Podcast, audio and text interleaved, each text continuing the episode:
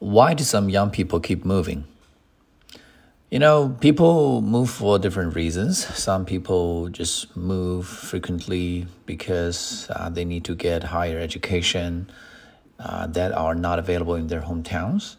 And other people, uh, you know, go to different places because they want to experience new things, new cultures, and new places, making new friends. They just have a travel bug.